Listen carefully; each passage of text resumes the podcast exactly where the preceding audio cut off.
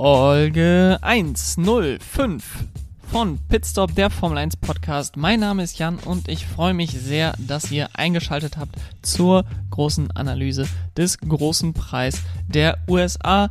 Es war ein spannendes Rennen, es war ein spannendes Wochenende mit vielen Stories, die ich mitgebracht habe heute, über die wir sprechen wollen. Zuerst möchte ich allerdings das Rennen wie immer zusammenfassen und euch ganz am Anfang den Hinweis geben auf meine Social Media Kanäle, Twitter, Instagram, TikTok, Pitstop F1 Jan oder ihr könnt mir auch einfach eine Mail schreiben, um mit mir in Kontakt zu treten. pitstopf1jan at gmail.com. Lasst uns jetzt jedoch schnell zur Zusammenfassung kommen, denn ich habe viel zu besprechen. Für die Zusammenfassung gebe ich mir wie immer die Anzahl der Minuten der Renndauer in Sekunden, also bei einer Renndauer dieses Wochenende von einer Stunde und 42 Minuten, habe ich jetzt eine Minute und 42 Sekunden Zeit, das Rennen zusammenzufassen und starte damit jetzt. Ferrari war auf einer Runde wieder schneller im Qualifying als Red Bull und mit einer Strafe für Charles Leclerc war es Carlos Sainz Zeit, ein gutes Qualifying hinzulegen und er holte sich Pole vor Charles Leclerc, der dann zehn Plätze zurückversetzt wurde. Max Verstappen auf Platz zwei dann im Starting Grid vor den beiden Mercedes. Beim Start kam Max Verstappen dann besser weg und George Russell räumte von Platz 4 dann Carlos Sainz auch noch seitlich ab. Sainz musste das Rennen beenden. George Russell bekam eine 5-Sekunden-Strafe. Dahinter Sebastian Vettel mit einem Superstart von Platz 10 vor auf Platz 5 und Stroll konnte sich hinter Verstappen und Hamilton auf Platz 3 einordnen. Nach 15 Runden waren dann die meisten Fahrer bereits an der Box, als das Safety Car rauskam, denn Valtteri Bottas landete im Kiesbett. Leclerc, Vettel und Alonso waren die Profiteure und konnten an die Box gehen für einen günstigen Boxenstopp. Nach dem Safety Car Restart gab es dann allerdings einen heftigen Crash auf der Gegengrade. Lance Stroll zuckte rüber, als Alonso ihn überholen wollte. Alonso fuhr ihm dann hinten rein. Beide waren zum Glück unbeschadet und Alonso konnte sogar mit einem stark beschädigten Auto weiterfahren. Seine erfahrenen Punkte musste er am Ende jedoch abgeben, da das Team sein Auto in unsicherem Zustand zurück auf die Strecke geschickt hatte. Nach dem Restart gab es dann eine zweite Stoppphase und Max Verstappen hatte dann einen schlechten Boxenstopp, wodurch Lewis Hamilton die Führung übernehmen konnte. Auch Sebastian Vettel, der das Rennen zwischendurch anführte, hatte Pech bei seinem Boxenstopp, fiel auf Platz 12 zurück, konnte mit der Alonso-Strafe noch auf Platz 7 vorfahren und Verstappen nach einem langsamen Boxenstopp konnte sich noch wieder an Lewis Hamilton vorbeisetzen für den Rennsieg und das reichte Red Bull zur Konstrukteurswehr. Anders als in den vergangenen Wochen habe ich jetzt nicht wirklich ein Thema mitgebracht, über das ich im Detail sprechen möchte, sondern ich habe einige Themen mitgebracht, ähm, in die ich etwas tiefer reingehen möchte und möchte da direkt starten mit der Schlagzeile des Wochenendes. Denn Red Bull hat die Konstrukteursweltmeisterschaft gewonnen und Max Verstappen hat das Rennen gewonnen. Der Konstrukteursweltmeistertitel war eigentlich schon länger klar. Es war jetzt nur noch eine Frage der Zeit.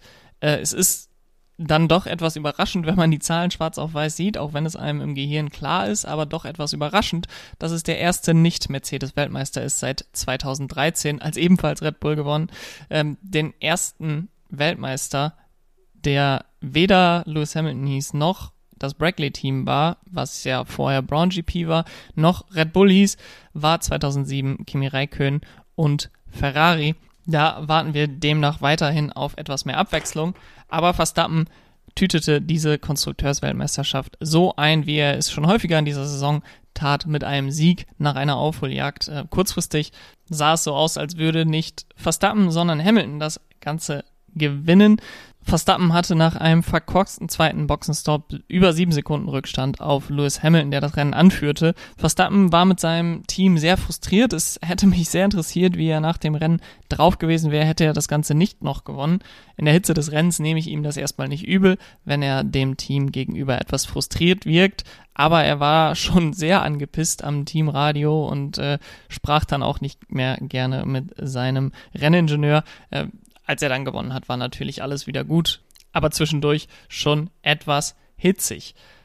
Aber es gab die Aufholjagd, sowohl Charles Leclerc als auch Hamilton lieferten eigentlich einen guten Fight gegen Max Verstappen, aber am Ende war der Red Bull auf der Renndistanz einfach zu schnell für sowohl Mercedes als auch Ferrari. Hamiltons einzige Hoffnung war dann eigentlich noch, dass er durch ein viertes Überschreiten der Streckenbegrenzung Verstappen ähm, eine 5-Sekunden-Strafe erhalten würde, hat am Ende dann auch nichts genützt. Er hat sie nicht bekommen, aber selbst wenn er sie bekommen hätte, Max Verstappen hatte einen Vorsprung von 5,0, zwei Sekunden Rückstand. Es wäre also eigentlich noch bitterer gewesen für ähm, Hamilton und Mercedes hätte Verstappen die Strafe bekommen. Max Verstappen hat jetzt 13 Siege in dieser Saison, ist damit gleich auf mit Michael Schumacher und Sebastian Vettel, die diese Marke ebenfalls erreicht haben in einer Saison. Es wäre eine dicke Überraschung aus meiner Sicht, wenn Max Verstappen jetzt keins der letzten drei Rennen gewinnen würde. Ich vermute sogar schon, dass er am nächsten Wochenende in Mexiko den Rekord mit 14 Siegen in einer Saison aufstellen wird. Dass Max Verstappen am Ende des Tages gewinnen konnte, lag auch nicht zuletzt daran, dass Carlos Sainz direkt am Rennstart ausgeschaltet wurde. Nach dem Start ging Verstappen zwar direkt an Sainz vorbei, dieser wollte dann in Kurve 1 eine etwas engere Linie nehmen, um dann den Switch hinzubekommen und auf der Innenseite von Verstappen zu sein. Doch dann kam George Russell, der ihm da so ein bisschen in die Parade gefahren ist. Russell hätte die Kurve eigentlich bekommen, hätte Carlos Sainz die Spur auf der Außenseite gegenüber Verstappen gehalten. Allerdings würde ich in diesem Fall Carlos Sainz keinen Vorwurf machen, denn es war eine durchaus valide Rennlinie, die er da gefahren ist aus meiner Sicht und somit kam George Russell einfach zu spät in diese Kurve, bremste zu spät, verbremste sich auch und ähm, rutschte dann in Carlos Sainz rein. Carlos Sainz musste dann das Rennen sofort beenden. Es wäre sicherlich eine Siegchance für ihn da gewesen, insbesondere mit dem zweiten verkorksten Boxenstopp von Max Verstappen, wobei man natürlich auch davon ausgehen kann, dass bei Ferrari einer der Boxenstops, wenn sie dann zwei Autos im Rennen gehabt hätten und eins mit Siegchance, dass dann zumindest ein Boxenstopp auch schief gegangen wäre. Ähm, aber wäre, wäre Fahrradkette, um Lothar Matthäus zu zitieren. Nach einem sehr überzeugenden Qualifying von Carlos Sainz und auch einem sehr überzeugenden Freitag, muss man dazu eigentlich sagen, eine durchaus herbe Enttäuschung am Sonntag. Enttäuschung und Freude lagen bei Sebastian Vettel an diesem Wochenende ganz nah beieinander, denn Aston Martin war an diesem Wochenende so gut wie selten, wahrscheinlich so gut wie nie in den jetzt fast zwei Jahren, die Sebastian Vettel bei dem Team ist. Vielleicht Monaco letztes Jahr, Baku letztes Jahr, da war Aston Martin auch gut drauf, aber an diesem Rennwochenende sahen sie ernsthaft so aus, als wären sie das beste Team außerhalb der Top 3. Allerdings konnte Sebastian Vettel diese Pace im Qualifying wieder nicht umsetzen. Etwas enttäuschend kam er nur auf Platz 12 in der Samstags-Sessions. Durch zwei Strafen kam er dann noch auf Platz 10 voran. Lance Stroll konnte beim Start sogar auf Platz 5 stehen. Und beide Aston Martin starteten dann auch richtig gut. Lance Stroll und Sebastian Vettel profitierten von dem Chaos, was in Kurve 1 entstanden war, ähm, durch den Crash von George Russell und Carlos Sainz. Ähm, Lance Stroll, wie gesagt, sogar auf Platz 3 zwischendurch und äh, Sebastian Vettel auf Platz 5. Und sowohl Stroll als auch Vettel ließen nicht so schnell von den Führenden abreißen, wie man das eigentlich erwarten würde von einem Mittelfeldteam, sondern konnten sich eigentlich selber absetzen von den Verfolgern von Yuki Tsunoda, von Pierre Gasly, die hinter ihnen lagen. Charles Leclerc und Sergio Perez, die von hinten aufholten. Die waren natürlich schneller als die beiden Aston Martin Piloten, aber dennoch sah das Ganze sehr gut aus für Aston Martin. Nach dem ersten Stop sah es dann noch besser aus für Sebastian Vettel, denn während Lance Stroll bereits früher in die Box kam, konnte er auf das Safety Car warten, beziehungsweise hatte dann Glück mit dem Safety Car, das für Valtteri Bottas Ausfall rauskommen musste und konnte sich so auf Platz 5 setzen. Und Platz 6 sah eigentlich so aus, als wäre das seiner, ähm, insbesondere nach dem Crash von Lance Stroll und Fernando Alonso nach dem ersten Safety Car Restart. Und es brauchte eigentlich nur einen soliden, gar nicht mal unbedingt schnellen Stop, um diesen sechsten Platz zu verteidigen. Allerdings war der zweite Stop dann eine Vollkatastrophe. Statt auf Platz 6 kam er auf Platz 12 wieder auf die Strecke und musste dann richtig viel Arbeit leisten, um in den letzten, ich glaube, es waren gut 15 Runden, diesen Rückstand, den er sich da eingehandelt hatte, durch den Boxenstopp wieder aufzuholen. Er holte dann alles aus dem Aston Martin raus, was eben irgendwie ging. Er legte wunderbare Manöver an den Tag, sowohl gegen Alex Albon als auch gegen Kevin Magnussen. Und das brachte ihn im Zieleinlauf dann sogar auf Platz 8. Durch die Strafe von Fernando Alonso, zu der wir gleich kommen, kam er sogar auf Platz 7. Aston Martin hat damit weiterhin bewiesen, dass ihre Formkurve steil nach oben zeigt. Sie sind nur noch einen einzigen Punkt hinter Alfa Romeo in der Konstrukteursweltmeisterschaft und Sebastian Vettel zeigt in den letzten Rennen seiner Karriere nochmal sein ganzes Können. Die Chancen auf ein Podium standen wohl selten so gut wie am vergangenen Wochenende in Austin und werden wahrscheinlich auch nicht wieder so gut stehen wie in Austin. Dennoch bleibt die Hoffnung bestehen, dass ein Podium für ihn vielleicht in dieser Saison noch rausspringt und ihm so ein versöhnlicher Abschluss gegönnt wird. Kommen wir jetzt zu seinem Vorgänger als Ferrari-Fahrer und Nachfolger als Aston Martin-Fahrer. Eigentlich eine sehr ungewöhnliche Konstellation. Kommen wir zu Fernando Alonso, der nach dem ersten Restart Lance Stroll überholen wollte. Auf der Gegengrade hatte er Überschuss und wollte links dran vorbei, als er gerade ausscherte, scherte dann allerdings auch Lance Stroll aus, katapultierte Alonsos Front in die Höhe. Und dieser hatte Glück, dass sich das Auto nicht überschlagen hat, wie damals Mark Webber in Valencia war es, glaube ich. Und oder frontal gegen eine Wand fuhr, sondern stattdessen nur zwar unsanft, aber wieder auf allen vier Reifen landete und seitlich in die Barriere einschlug. Stroll ebenfalls mit Glück, dass ihm nichts passierte, insbesondere weil der Crash ganz klar auf seine Kappe geht. Es ist aus meiner Sicht eine schlechte Angewohnheit von Fahrern, die ich beispielsweise auch schon 2019 in Hockenheim bei Pierre Gasly beobachtete. Es scheint so, als würden die Fahrer versuchen zu antizipieren, wann der Überholende ausschert, um dann ganz kurz vorher oder im gleichen Moment auszuscheren und dann zu sagen, ja, ich bin ja vorher ausgeschert, der ist mir einfach hinten reingefahren und dadurch quasi Argumente auf ihrer Seite zu haben, um einer Strafe zu entfliehen. Das ist äh, super gefährlich, weil gerade bei solch hohen Geschwindigkeiten wie auf der Gegend gerade in Austin kann es dann ganz schnell passieren, was an diesem Wochenende passiert ist, dass der eine Fahrer dann mit dem Vorderrad auf das Hinterrad des anderen Fahrern, Fahrers fährt, sich dadurch aufbockt, wie Fernando Alonso auch Sonntag, und äh, dann keine Kontrolle mehr über das Auto hat und deutlich Schlimmeres passieren kann, als das, was Fernando Alonso am Sonntag passiert ist. Lance Stroll hatte auch keinen Erfolg mit dieser Taktik. Die Stewards haben ihn mit einer drei Plätze Gridstrafe für Mexiko versehen und das Ausscheiden am Sonntag hat natürlich sein Ergebnis für das vergangene Wochenende auch komplett ruiniert. Für Fernando Alonso war das Rennen allerdings nicht vorbei nach diesem Crash, denn wundersame, auf wundersame Weise konnte er weiterfahren. Er fuhr an die Box, er bekam neue Reifen, bekam einen neuen Frontflügel und fuhr dann wieder zurück auf die Strecke. Durch das Safety Car war er dann auch direkt wieder am Ende des Feldes angekommen. Er machte dann mit neuem Flügel, mit neuen Reifen einen Platz nach dem anderen gut verlor allerdings alle seine Punkte am Ende dann doch wieder, weil die FAI Alpine dafür bestrafte, das Auto in einem unsicheren Zustand wieder zurück auf die Strecke geschickt zu haben. Es waren mehrere Teile von Alonsos Auto beschädigt. Es wirkte so, als könnten einige Teile abfliegen und insbesondere der Rückspiegel geriet dann in den Fokus, denn als Alonso versuchte einen Haas zu überholen und aus dem Windschatten kam, kam der Wind plötzlich wieder voll von vorne auf den Rückspiegel und hat diesen Rückspiegel dann vom Auto losgelöst, ist dann auf die Strecke geflogen, äh, ist dann weiter nichts Schlimmes damit passiert, aber Fernando Alonso hatte dann keinen Rückspiegel mehr und dieser wackelte schon vorher sehr heftig ähm, und demnach hat die FII dann entschieden, okay, in einer unsafe Condition, in einem unsicheren Zustand, wurde das Auto wieder auf die Strecke geschickt. Dafür gibt es eine 30 Sekunden Strafe beziehungsweise eine 10 Second Stop and Go Strafe, die nach dem Rennen eben mit 30 Sekunden berechnet wird. In den Regeln ist nicht klar definiert, was eine unsafe Condition des Autos ist. Es steht in den sportlichen Regeln, dass die Stewards, die FAI, eine Strafe aussprechen können, wenn das Team das Auto in einem unsicheren Zustand auf die Strecke schickt. Es ist jedoch nicht klar definiert, was das genau bedeutet. Ich habe dann in den technischen Regeln geguckt und da steht, dass ein Formel 1 Auto mit zwei Rückspiegeln ausgestattet sein muss und nach hinten auf beide Seiten seines Autos uneingeschränkte Sicht haben sollte.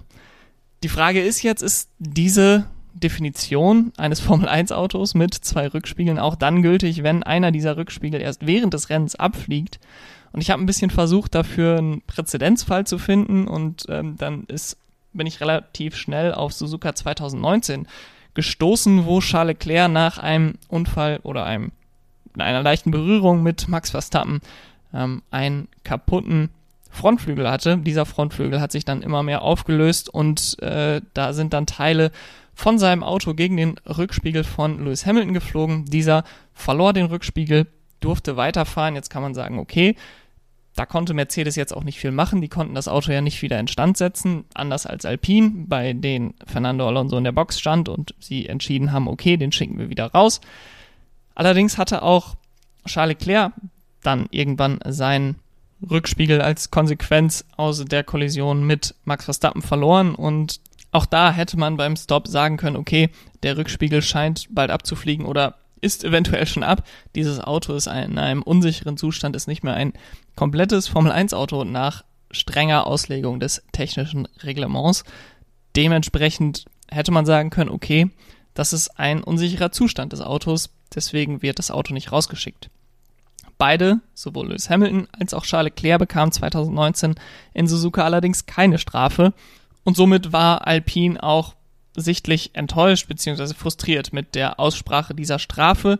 Man muss dazu sagen, seitdem wurden die Regeln rund um einen unsicheren Zustand des Autos, rund um die Fahrbarkeit äh, und rund um schwarz-orangene Flaggen deutlich verschärft. Wir haben es mit Kevin Magnussen gesehen.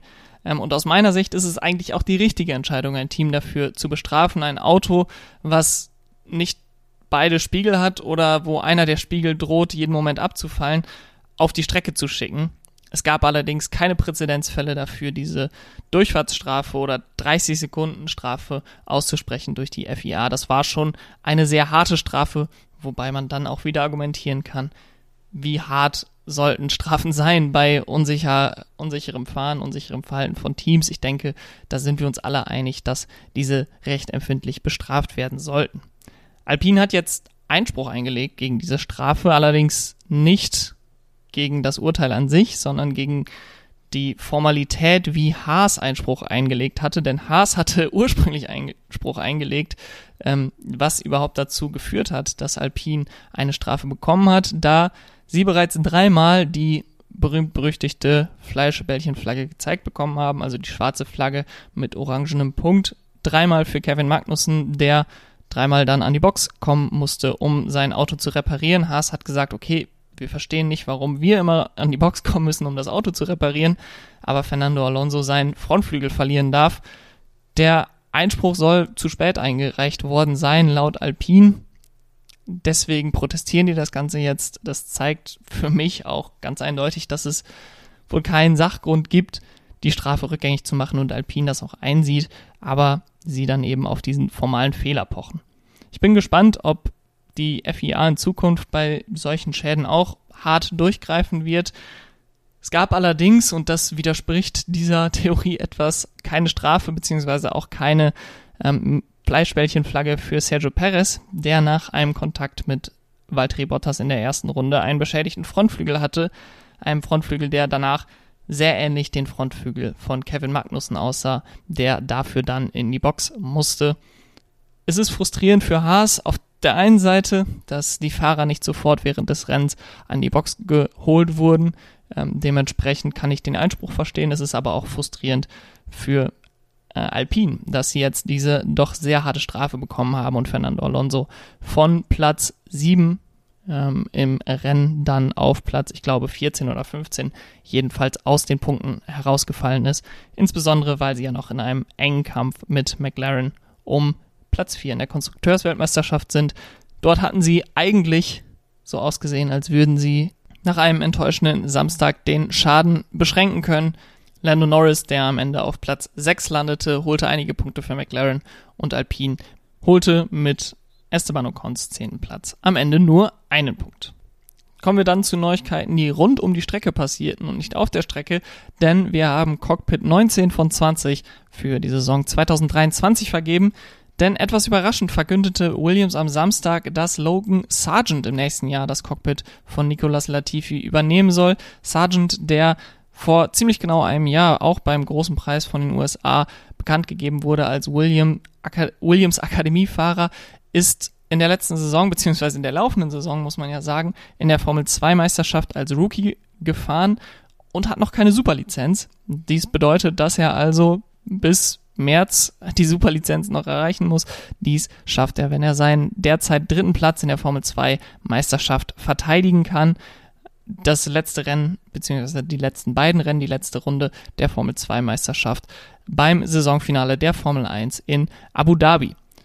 Logan Sargent ist ein sehr unscheinbarer, aber sehr schneller Fahrer, der als Rookie in der Formel 2 absolut überzeugt hat, der beste Rookie derzeit ist in der Formel 2 und dazu kommt als extra für Williams dann auch noch, dass er US-Amerikaner ist und somit sicherlich einige Sponsoren in Richtung Williams locken könnte, wobei ich nicht unbedingt weiß, wie sehr er in der USA als Star einschlagen wird.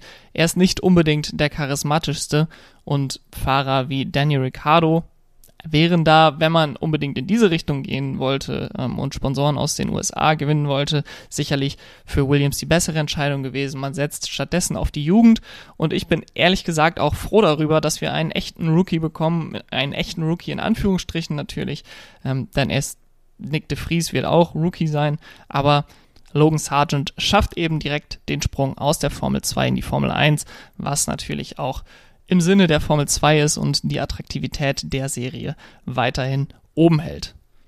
Wenn wir auf die ganze Sache noch mit der deutschen Brille gucken, dann ist das auf jeden Fall enttäuschend für Mick Schumacher, für den Williams immer so ein bisschen als die zweite Option, als die Fallback-Lösung aussah, wenn es denn bei Haas nicht weitergeht für ihn, denn die Zukunft bei Haas ist für ihn weiterhin absolut in Gefahr. Auch an diesem Wochenende keine Punkte geholt. Es wird definitiv nicht Antonio Giovinazzi, der im ersten freien Training das Auto in die Wand setzte bei Haas. Da hat Günther Steiner dann auch direkt bestätigt, dass er nächstes Jahr das Cockpit nicht bekommen wird.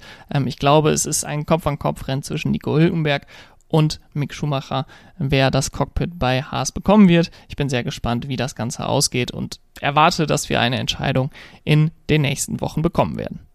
Ein anderes Thema, was die Geschehnisse abseits der Strecke bestimmt hat an diesem Wochenende, ist die die Budget Cap Saga von Red Bull, die an diesem Wochenende in die nächste Runde ging, denn derzeit sind Red Bull Racing und die FIA in Verhandlungen rund um ein Angebot, was Red Bull Racing annehmen kann, damit Schuld eingestehen würde in dieser ganzen Angelegenheit in der Überschreitung der Budgetobergrenze und dann eine Strafe der FIA erhält, die etwas milder wahrscheinlich ausfallen würde als die von einem Schiedsgericht. Denn dort würde das Ganze hingehen, sollte sich zwischen FIA und Red Bull Racing keine Einigung finden. Am Freitag berichteten einige Medien, dass äh, Red Bull ein Angebot der FIA abgelehnt haben soll, das wohl als Strafe eine Reduzierung der Windtunnelzeit für das nächste Jahr vorgesehen hätte um 25 Prozent, was natürlich eine starke Einschränkung wäre. Ähm, ich finde das sehr interessant, denn aus meiner Sicht bedeutet das, dass das Schiedsgericht wahrscheinlich eine noch härtere Strafe verhängen würde. Ähm, von daher bin ich da ja sehr gespannt, was das Schiedsgericht entscheiden wird, sollte man nicht zu einer Einigung kommen. Es gab dann allerdings auch schon am Samstag kurze Zeit einige Gerüchte, Berichte, dass es eine Einigung gab zwischen FIA und Red Bull. Allerdings die Gespräche unterbrochen wurden aufgrund des Todes von Red Bull Miteigner Dietrich Mateschitz. Und damit kommen wir dann auch direkt zum letzten Themenblock, ein Themenblock, über den ich etwas länger nachgedacht habe, wie ich das Ganze angehen soll. Ähm, denn es ist aus meiner Sicht ein wichtiges Thema, über das gesprochen werden sollte, über das derzeit zumindest in den Formel 1 nahen Medien nicht besonders viel gesprochen wird. Und da kommen wir nämlich wieder zurück zu dem Thema Formel 1 und ihre Toleranz. Denn das Wochenende hat mal wieder gezeigt, dass es bei der Toleranz in der Formel 1 nur so weit geht, wie es der Formel 1 nicht wehtut. Das ist oft so bei Menschen, die in einer Machtposition sind, dass sie Toleranz nur so weit zeigen, dass ihre Macht nicht eingeschränkt wird. Und zum einen haben wir da das Beispiel Brad Pitt, der derzeit von seiner Ex-Frau Angelina Jolie angeklagt wird aufgrund von Gewalt gegenüber ihr und ihren gemeinsamen Kindern und der ganz nebenbei eine Kooperation mit der Formel 1 hat, um einen fiktionalen Film über die Formel 1 zu drehen, der unter anderem von Lewis Hamilton co-produziert wird. Keine Frage, solange Brad Pitt nicht verurteilt ist, gilt die Unschuldsvermutung. Das möchte ich auch gar nicht in Frage stellen. Dennoch sollte die Formel 1 die Entscheidung, Brad Pitt im World Feed in wirklich allen möglichen Situationen zu zeigen, unter den derzeitigen Umständen hinterfragen. Insbesondere wenn alleine das Zeigen von ihm in dem World Feed äh, im Fernsehen gegenüber der gesamten Welt schon retraumatisierend wirken kann für einige Menschen. Und damit stößt man gerade der Demografie vor den Kopf, die die Formel 1 eigentlich für sich gewinnen will. Junge Menschen und vor allem Frauen und queere Menschen glauben Angelina Jolie bei dieser Geschichte gerne, denn sie haben oftmals eine ähnliche Erfahrung in ihrem Leben bereits gemacht und diese Erfahrungen werden durch die Formel 1 dann mehr oder weniger delegitimiert, indem gezeigt wird, hier ist Brad Pitt, er ist ein Superstar. Es gibt keinerlei Einschränkungen äh, für dieses Label. Er wird immer wieder gezeigt in allen möglichen Situationen, an der Boxenmauer, in, bei den Fans, in der Box bei Aston Martin. Und es wird immer wieder gesagt, er ist dort, um sich für seinen Film zu informieren, den er zusammen mit der Formel 1 dreht. Und so schafft die Formel 1 nicht wirklich ein Rahmen, in dem sich alle Menschen wohlfühlen. Man kann jetzt argumentieren, dafür ist die Formel 1 vielleicht auch nicht gemacht. Die Formel 1 ist nicht dafür da, allen Menschen zu gefallen. Aber auf der anderen Seite propagiert die Formel 1 immer wieder Unterstützung für Frauenrechte, für die Rechte queerer Menschen. Und auf der anderen Seite würde man wahrscheinlich ein Risiko eingehen, dass dieser ganze, diese ganze Kooperation mit Brad Pitt und dieser Film platzen würde, wenn man ihm da vor den Kopf stößt und ihn auslädt für das Rennen in Osten. Ähm, und das will man dann wiederum auch nicht. Dementsprechend äh, bin ich hier von der Formel 1 wie so häufig in solchen Situationen enttäuscht und werde das auf jeden Fall im Hinterkopf haben, wenn es dann ähm, bald wieder heißt, wir unterstützen Frauenrechte, queere Rechte und verurteilen jegliche Form der Gewalt. Und dann kommen wir zu dem anderen Mann, dem man an diesem Wochenende kaum entgehen konnte und der aus meiner Sicht auch nicht mit den toleranten Werten der Formel 1 übereinstimmt. Und das ist äh, Dietrich Mateschitz. Am Samstagabend, späten Samstagabend, kurz vor Qualifying-Beginn, wurde bekannt gegeben, dass Dietrich Mateschitz gestorben ist. Für viele Jahre eine Figur im Motorsport, insbesondere in der Formel 1, die sich in den letzten Jahren aber immer mehr zurückgezogen hat, nicht zuletzt auch aufgrund einer Krankheit. Äh, Dietrich Mateschitz, seines Zeichens Mitbegründer der Red Bull-Gruppe, der Red Bull GmbH und Anteilseigner an Red Bull Racing sowie der Scuderia Alpha Tauri, somit auf jeden Fall eine Größe in der Formel 1. In seiner Position als 49-prozentiger Anteilseigner von der Red Bull GmbH jedoch auch noch mehr als das, denn er finanziert auch den TV-Sender Servus TV, der von der Süddeutschen Zeitung als Heimatsender des österreichischen Rechtspopulismus betitelt wurde und auch immer wieder Bühne für rechte Inhalte bietet. Außerdem finanzierte er das Medienprojekt Addendum, das versuchte, unabhängige Medien zu diskreditieren und selbst immer wieder rechte und verschwörungstheoretische Ecken besuchte und dabei immer den Deckmantel der Förderung der Debattenkultur überlegte. Ähm, Addendum wurde 2020 eingestellt, auch aufgrund Erfolgslosigkeit. Auch Mateschitz eigene Aussagen gegenüber der Flüchtlingspolitik der Europäischen Union machten Schlagzeilen, als er sich klar dafür aussprach, die EU-Außengrenzen zu schließen und den Geflüchteten ihren Status als Flüchtlinge absprach. Mir ist bewusst, dass viele Leute mit Ehrfurcht auf einen sehr erfolgreichen Menschen blicken, der kürzlich verstorben ist.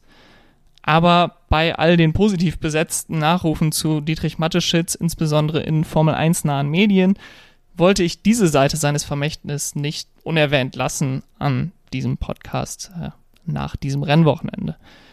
Denn wenn er nicht selbst rechtspopulistisch war, dann hat er zumindest den Rechtspopulismus geduldet auf seinen Plattformen und er sogar unterstützt. Und jeder, der ihn uneingeschränkt als großen Geschäftsmann huldigt, sollte sich bewusst sein, dass diese Seite von ihm damit auch legitimiert wird. Und dazu gehören die Fahrer, die alle ihr Mitleid ausgesprochen haben, die vor dem, vor dem Rennen ähm, Emotionen gezeigt haben. Klar, wenn man persönlich Dietrich Mateschitz kannte, ist das natürlich nochmal eine andere Situation. Aber dazu gehören auch Fans, die Formel 1 selber, die beim Rennstart an ihn gedachte und alle Journalisten, die in den Nachrufen eben diese Seite von ihm außen vor gelassen haben, ob aus Ignoranz oder mit Absicht. So, und um euch jetzt nicht auf einer komplett negativen Note in die Woche zu entlassen, höre ich jetzt noch den Fahrer des Wochenendes. Und für mich an diesem Wochenende ganz klar Sebastian Vettel. Denn es waren an diesem Wochenende für ihn Auf und Abs dabei. Ja, aber es waren auch einige der besten Überholmanöver der Saison dabei. Er hat gezeigt, dass er noch viel Spaß am Rennfahren hat, auch wenn er nur noch drei Rennen fahren wird. Er zeigt, dass er in einem halbwegs konkurrenzfähigen Auto immer noch einer der besten Fahrer ist. Und es werden jetzt noch bittersüße drei Rennen bis Abu Dhabi. Aber ich hoffe, dass er noch mehr solche Leistungen wie am vergangenen Wochenende in Austin abliefern kann. Der Traum vom Podium ist für mich noch nicht gestorben, auch wenn ich in Singapur eigentlich schon die größte Chance gesehen hatte. Ich hoffe, dass er jetzt solche Leistungen, wie gesagt, nachlegen kann und dann mit etwas Glück vielleicht noch einen dritten, zweiten oder ersten Platz für ihn rausspringen kann. Die Hoffnung stirbt zuletzt. Die Hoffnung ist zwar klein, aber das würde ich mir wünschen für den Abschluss der Saison. Das nächste Rennen steht dann schon bevor. Wir werden am kommenden Wochenende in Mexico City fahren beim großen Preis von Mexiko. Eine kurze, knackige Rennvorschau wird es vor dem Wochenende noch geben. Ich hoffe, dass ihr dann auch wieder einschaltet. Wenn ihr die nicht verpassen wollt, dann abonniert doch diesen Podcast. Und wenn euch die heutige Folge gefallen hat, dann freue ich mich auch über 5 Sterne bei Spotify oder Apple Podcasts. Wir hören uns dann bei der Vorschau auf den großen Preis von Mexiko Macht's gut, habt eine schöne Woche. Bis dahin. Ciao.